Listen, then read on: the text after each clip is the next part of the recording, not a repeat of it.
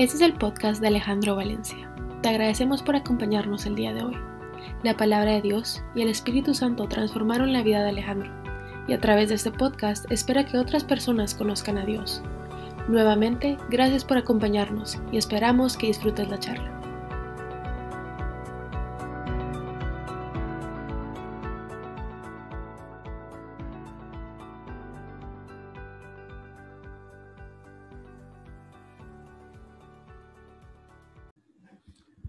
Buenas noches.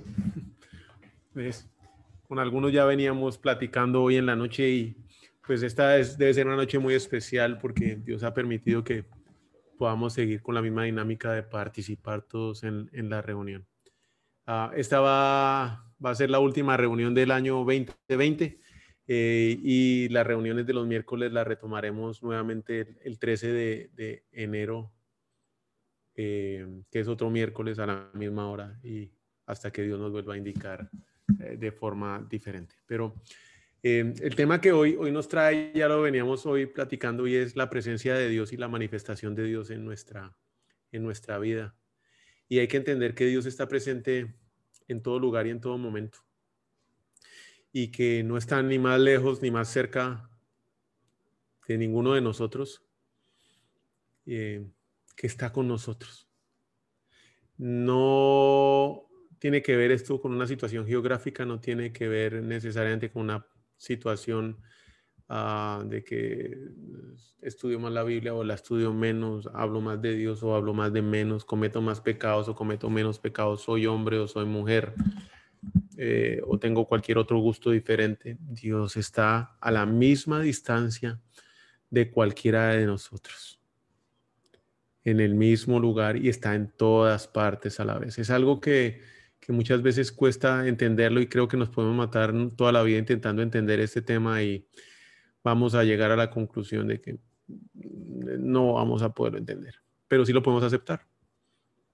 Sabiendo que Dios está en todas partes eh, y que está tan cerca de nosotros como de cualquier otro, no necesariamente podemos ver su manifestación porque ahí para poder ya ver su manifestación tenemos que hacer varias cosas. Y podemos estar completamente inconscientes de la presencia de Dios alrededor de nuestras vidas y de cómo gira Él y cómo obra a Él alrededor de nosotros. Y por más que podamos estar leyendo la Biblia y por más que podamos estar yendo a la iglesia y por más de que podamos estar cumpliendo con muchos ritos, aún así no vamos a poder ver la manifestación de Dios y nos podemos empezar a dar cuenta de o empezar a pensar por qué aquel y por qué aquella, mire cómo le va bien, mire cómo Dios lo trata a él y por qué a mí no. Eh, y por qué yo no veo a Dios en mi vida y por qué yo no veo esos milagros. Y es que Dios se manifiesta únicamente cuando estamos completamente conscientes de su presencia y cuando estamos en su búsqueda. ¿Y cómo podemos llegar a estar conscientes de su presencia? Y básicamente esto lo hacemos rindiéndonos por completo al Espíritu Santo, porque es por su obra, no por las nuestras. No es por lo que nosotros hagamos, es por la obra del Espíritu Santo. Es que nos permite ver la manifestación y la presencia de Dios en nuestras vidas.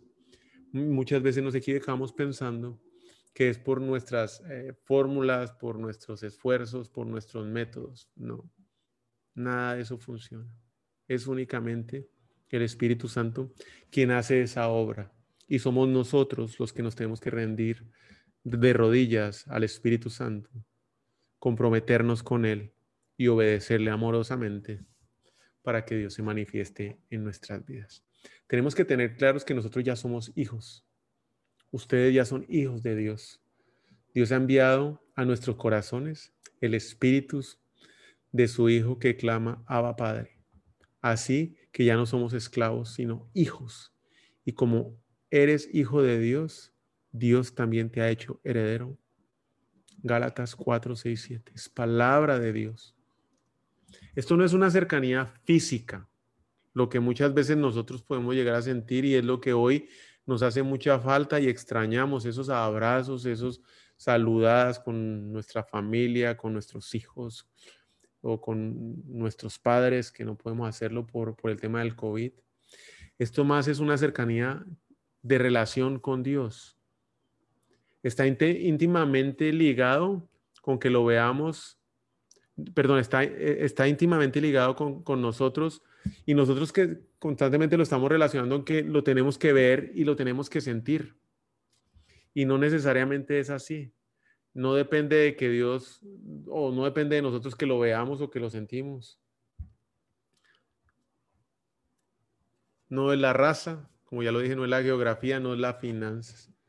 Depende que nosotros, rendidos al Espíritu Santo, estemos atentos y receptivos a lo espiritual y con un deseo diario que debe ir creciendo todos los días por vivir en comunión con Dios. Lo que podemos llamar esa presencia de Dios y como decía la canción, me imagino ese día, no me quiero imaginar qué debe ser estar en tu presencia, Señor. No me quiero imaginar. Pero muchas veces lo que nos hace falta es fe, es creerlo. Les digo que sí le hará justicia sin demora. No obstante, cuando venga el Hijo del Hombre, Jesucristo, encontrará fe en la tierra. ¿Cómo está nuestra fe hoy? ¿Y qué debemos hacer nosotros para creer? ¿Y por qué muchas veces nos frustramos y nos desesperamos? Es muy diferente cuando alguien cuenta un testimonio después de que ya se vio el milagro, después de que todas las cosas salieron bien, inclusive después de que las cosas salieron mal. Que cuando cuenta el testimonio, cuando está viviendo la experiencia. Y aquí más de uno tiene un testimonio que contar. No solo yo, no solo Adriana. Más de uno de nosotros tiene un testimonio que contar pero muchas veces nos frustramos y nos desesperamos. Y la primera razón por la cual nosotros nos desesperamos y nos frustramos es que el tiempo de Dios no es nuestro tiempo. Pensamos y actuamos conforme a lo que vivimos hoy. La inmediatez, el Internet de alta velocidad, las microondas, fast food, todo lo queremos ya. Información, dinero, relaciones, soluciones. Y como estamos acostumbrados a este tipo de métodos, creemos que si así como conseguimos que el microondas nos caliente la comida en un minuto, lo aplicamos para nuestra relación con Dios, entonces los resultados van a ser inmediatos. Leemos un versículo al día y nos conectamos a la iglesia, nos conectamos a este tipo de reuniones esperando que eso nos lleve a una relación más íntima con Él como nosotros imaginamos. Y que Él venga a resolver nuestros problemas espirituales, físicos o emocionales. Y claro, el resultado que recibimos cuando lo buscamos de esa manera no es, nos frustramos. Entonces caemos en una vida espiritual superficial, exaltando nuestros esfuerzos, poniendo nuestra fe en actos extremos, externos, en compañerismos religiosos. Todos caemos en eso. Podemos tal vez no manifestarlo, no decirlo, pero empezamos a aceptar ideas de otras personas y a imitar muchas de las actuales de otros. Esto de buscar una relación con Dios requiere una firme determinación y mucho esfuerzo. Porque para zafarnos de las garras del mundo y regresar a buscarlo, no por leer la Biblia, sino por buscarlo a Él, no es fácil pero sí es posible. Y cuando nosotros estamos en esa lucha por buscarlo a Él, y estamos entre dejamos y hacemos o caemos en la religiosidad solo de leer la Biblia porque, ajá, y porque la tengo que leer y hoy ya leí mis cinco minutos de Biblia y leí mi versículo, ahí es cuando le abrimos la puerta a Satanás. Y les voy a dar un indicador de gestión que es importante que tomen en cuenta. Y es perder el gozo. Cuando perdemos el gozo, es porque le abrimos la puerta a Satanás y porque estamos es haciendo más cosas pensando que vamos a buscar a Dios o que vamos a estar más cerca de Dios que buscando a Dios. Nos perdemos en el hacer y no en el objetivo que debemos tener, que es estar en la presencia de Dios. Cuando empezamos a perder gozo y paz, que es la que Dios nos promete cuando está junto con nosotros, es que hemos abierto las puertas al enemigo. ¿Cómo podemos recuperar ese gozo? Porque dudar, es el segundo punto, es natural. Confiar es sobrenatural. Y viene la historia donde los discípulos de Juan le contaron todo esto. Y el primero que vino a conocer, eh, el primer enviado fue Juan el Bautista. Y no sé si está Juan Carlos por ahí porque me puede ayudar a afinar un poco la historia. Y Juan el Bautista era el primo de, de Jesucristo. Y Juan el Bautista fue enviado para informar al mundo de que venía un Mesías. Y Juan el Bautista lo vio venir desde el estómago de su tía María. Y lo vio venir y lo reconoció en el estómago y le dijo, mire, ahí viene el enviado. Nacieron, crecieron. Y fue a predicar y decir, ahí viene el enviado. Y llegó el enviado.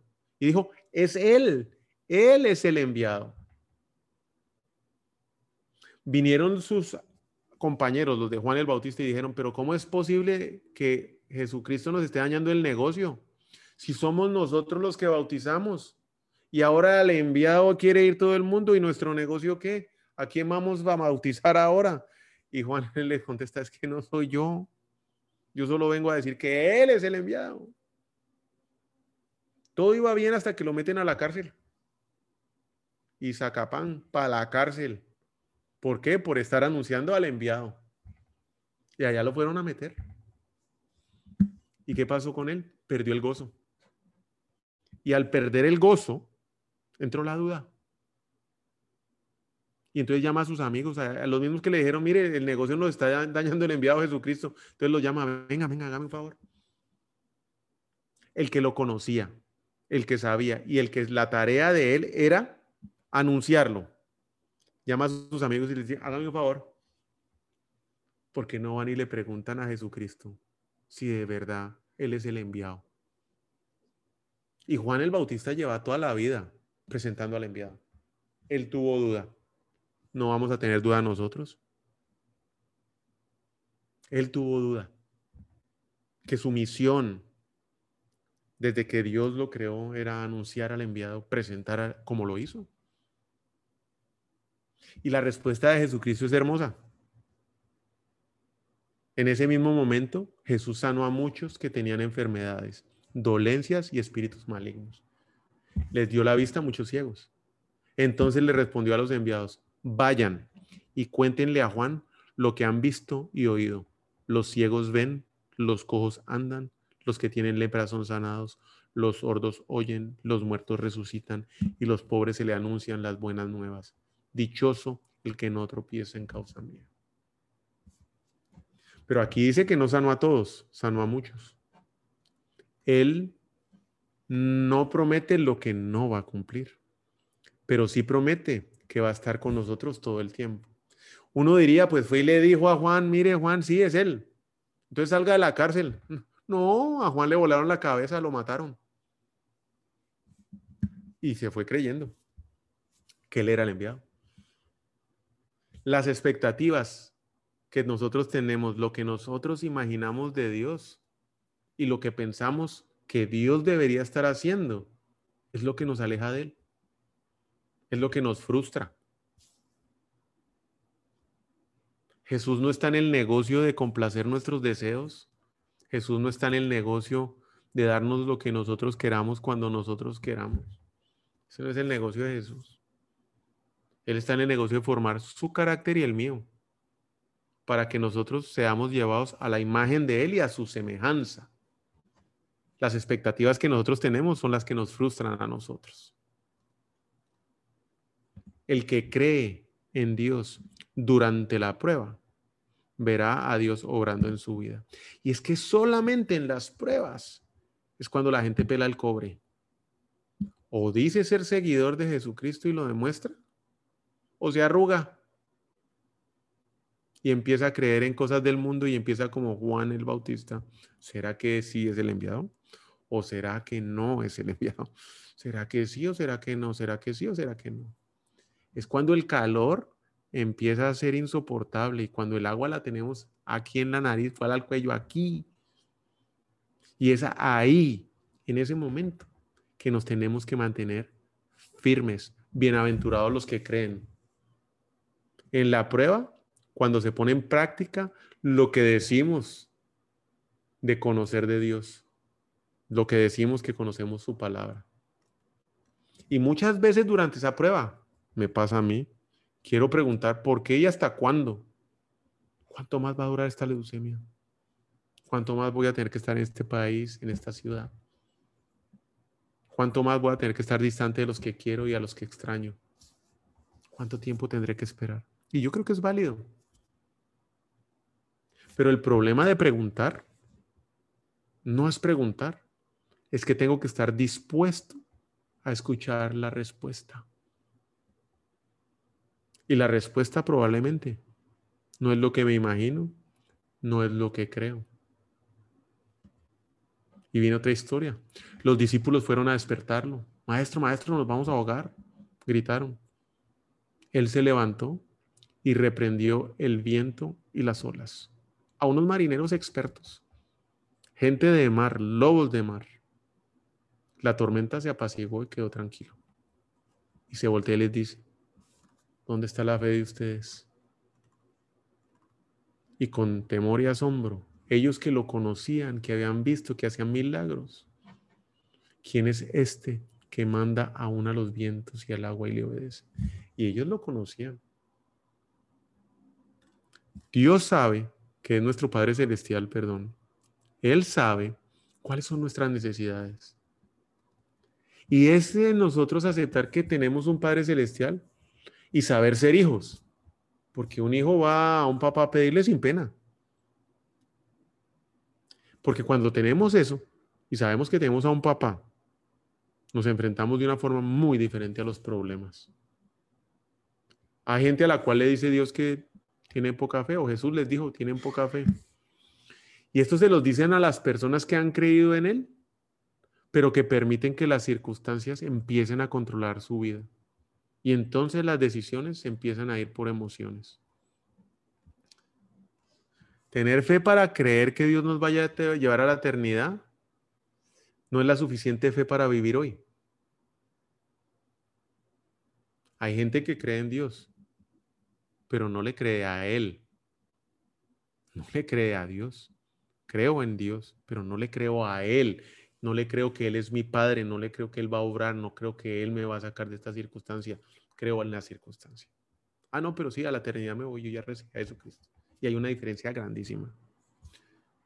Poca fe es creer que Dios tiene la salvación solo para la eternidad. Y no creer que aquí también en esta tierra nos puede dar la salvación, que tal vez no es la que nosotros imaginamos y esperamos. Él nos guía por pastos verdes y nos guarda.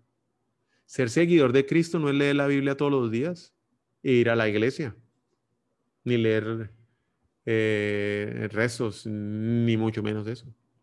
Ser cristiano es responder a las circunstancias y consultar a Dios para enfrentar y resolver las mismas.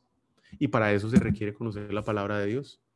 Y no solo conocerla, que por medio del Espíritu Santo la podamos interpretar correctamente y obedecerla. Porque nos puede pasar como la mujer cananea. Era una mujer que tenía a su hija endemoniada. Y se le acercó a Dios, a Jesucristo, perdón. Le dijo, Jesucristo, necesito por favor que me ayude a sacar el espíritu de mi hija. ¿Y qué cree que contestó Jesucristo? Nada, se quedó callado. Nada. Y la mujer le seguía rogando y le seguía rogando y le seguía rogando. Mi hija está endemoniada. Ni siquiera está intercediendo por ella, está intercediendo por alguien más. Silencio total. No solo eso. Venían los discípulos alrededor de Jesucristo y le decían, ¿quiere que la saquemos a patadas porque esa vieja ya nos tiene mamados? Saquémosla. Y la querían sacar para ayudar a Jesucristo. Y él respondió diciendo, no soy enviado sino a las ovejas perdidas de la casa de Israel. Cuando dijo eso, ella volvió y le dijo y se postró de rodillas, Señor, socórreme. ¿No lo escuchó? Volvió y le dijo Jesucristo, no está bien tomar el pan de los hijos y echarlo a los perros. Y ella dijo, Señor, aún los perros comen de las migajas que caen de la mesa de sus amos. Y Jesucristo contestó, oh mujer, grande tu fe, hágase contigo como tú quieres. Y su hija fue sanada. El mismo Jesús le había dicho, yo no vengo por usted. Yo estoy en otra tarea. Usted es como un perro. Y ella se podía sentir así, como muchas veces nos pasa a nosotros. Pero fue su fe el mantenerse firme en la prueba, buscándolo, buscándolo, buscándolo, buscándolo. Cuando ya él mismo le había dicho, no friegue más, que Dios le dijo, hágase contigo como tú quieras. Gente de mucha fe es aquella que se pega a Dios sin importar las circunstancias y no se suelta por ningún diagnóstico, por ningún cobro, porque me quedé sin trabajo. Y no solo eso, es que para que uno no se eche para atrás, lo confiesa públicamente. Un seguidor secreto, como dicen en Colombia, se puede mamar en cualquier momento. Echarse para atrás. Para mamón no hay ley. Pero cuando es público, uno ya no se echa para atrás. Porque ahí está en juego el testimonio de uno y la obra que Dios está haciendo en uno. Yo no quiero ser un discípulo secreto. Y para eso se requiere intencionalidad. Debemos aprender a dejar los viejos hábitos y cultivar nuevos. Viviendo nosotros mismos como somos llevados por el Espíritu Santo. Que sea Él el que nos guíe, que sea el que nos llame. Debemos entender que recibiremos la herencia de Dios pilas. No la que me imagino, no la que creo, la que Él promete, alumbrando los ojos de nuestro entendimiento para que sepáis cuál es la esperanza que Él os ha llamado y cuáles son las riquezas de su gloria en la herencia de sus santos. Y somos nosotros esos, sus santos, sus hijos. Él entregó lo que más amaba por nosotros que es su hijo. Él no escatimó ni a su propio hijo, sino que lo entregó por todos nosotros. ¿Será que no va a ser todo por nosotros? Vuelvo y aclaro acá, no es lo que yo quiero, no es lo que yo espero, es lo que Él quiera, cuando Él quiera. Y eso es algo que yo tengo que entender. Dios nos puso en esta tierra para conquistar esas promesas. Pero ¿y cómo lo puedo hacer? Entonces ahí viene Netflix Y vuelvo y les digo, váyanse a ver esa película, que es buenísima, una serie buenísima. Y estos son varios consejos prácticos de la, de la serie que me la volé ayer, son seis capítulos. Primer consejo práctico, son trece. Todos extraídos de la serie de Playbook. Termina lo que comienzas. Y es que esto aplica para todo en la vida. Especialmente si deseo seguir a Jesucristo y doy ese primer paso. Cuando lo dé, sé que esto es hasta el final, hasta que lo vea cara a cara. ¿Cómo me lo imagino? Ya no. Cuando lo vea, doy ese primer paso y voy a terminar. Termino lo que comienzo. Dos, para llegar a ser campeón y seguir siendo campeón y manteniéndose como campeón, lo más seguro es que voy a recibir una de golpes sensacionales. Mohamed Ali para llegar a ser campeón mundial, le dieron en el hocico más de una vez y recibió más de un golpe. Y todos lo querían quebrar. Se levantó y continuó. Satanás siempre va a querer tumbarlo. La de golpes va a ser constante. Cuando usted decide dar ese paso de seguir a Dios, téngalo por seguro que Satanás va detrás a empezarle a dar de golpes pero yo voy a ser campeón. Por lo tanto, me levanto y sigo. Y ahí viene una palabra que se usa mucho que es la resiliencia, que dice, no, es que yo me levanto. Yo creo que la resiliencia no es solo levantarse al golpe, es levantarme cada vez más rápido del golpe. Cada vez más rápido del golpe. Viene un golpe, me levanto más rápido. Y la próxima, me levanto más rápido, me levanto más rápido, me levanto más rápido. Número tres, No soy ninguna víctima. Yo soy hijo de Dios. ¿Por qué voy a actuar como tal? ¿Por qué voy a andar quejándome? Mis acciones solo tienen que reflejar obediencia, me guste o no me guste. Total, yo no soy ninguna víctima. Número cuatro, me mantengo enfocado en el objetivo en todo momento. Ese es Jesucristo. Hacerme a la imagen y a la altura del varón perfecto, que es Jesús. Porque si no tengo un objetivo claro, ¿para qué voy a empezar a caminar con Dios? ¿O es que acaso cuando usted sale de un lado para otro no pone Waze a ver en cuánto tiempo llega? ¿Por qué no lo hace con su vida? ¿Cuál es el objetivo? ¿Para qué sirve la lucha? En todo momento tengo los ojos puestos en Dios. Cinco. Si me agarré de Dios, no me suelto, me mantengo. Que Él sea mi roca, pero me mantengo fiel a Él. Seis. En la cima de la montaña, el espacio es bien pequeño. Y adicionalmente, como en el Everest, falta, falta el aire. La lucha por mantenerme en la cima es diaria. No puedo dar por sentado que porque llegué ahí, ya de ahí no me tumban. Dar eso por sentado es el primer paso para mi caída. Estoy siempre atento. Seis, esta la saqué del entrenador de Vanessa Williams. Debo practicar no una vez, sino millones de veces la jugada. Millones de veces la jugada. Pero no buscando ser perfecto. Buscando que sea automático. Nuestra relación con Dios debe ser una práctica constante de millones de veces no para ser perfectos, nunca lo vamos a hacer, pero para que sea automática nuestra respuesta. Viene el pencaso y automáticamente obro como lo haría Jesucristo. Independientemente si es buena o mala la circunstancia, en automático mi respuesta es lo que haría Jesucristo. Siete. De una gran debilidad, alcoholismo, drogadicción, sexo descontrolado. Cuando permito que el Espíritu Santo obre en mí, se vuelve una gran fortaleza. Porque de esa debilidad que yo tenía hoy, que ya no la tengo, sí conozco. ¿Y a cuántos voy a poder yo ayudar? Muchísimos. Ocho. Siempre voy a necesitar un equipo hay alguien que siempre me va a necesitar y yo siempre voy a necesitar de alguien. Me tengo que rodear de un equipo. Esto es José Mourinho. Me tengo que rodear de un equipo. Y no me preocupo tanto por los jugadores, sino por el equipo. Nueve, porque todos fingen algo. Todos fingimos algo.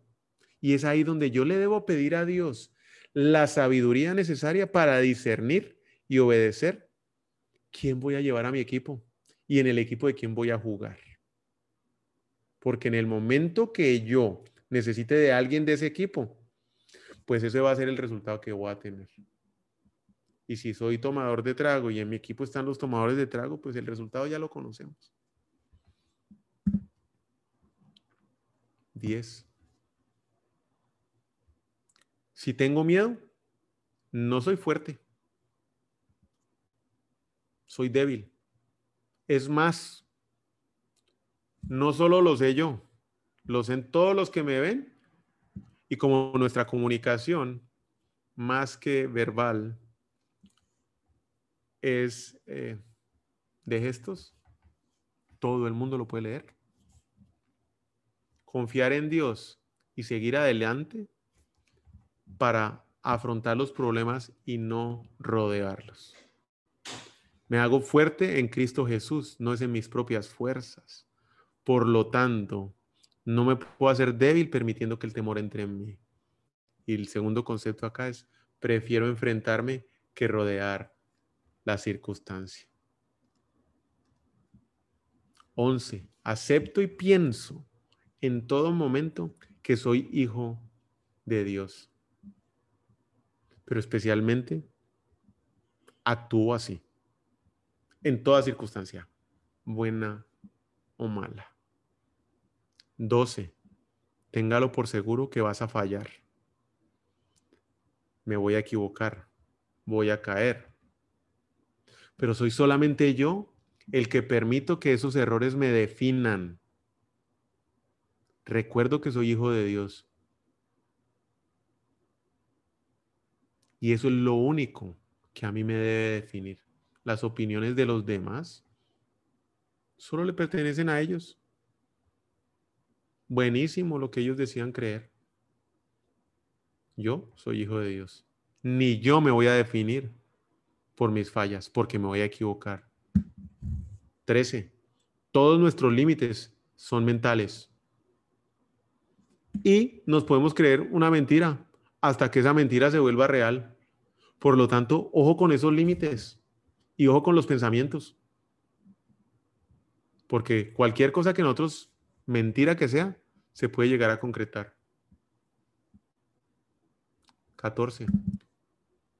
Todo radica en mí y en donde yo ponga mi confianza.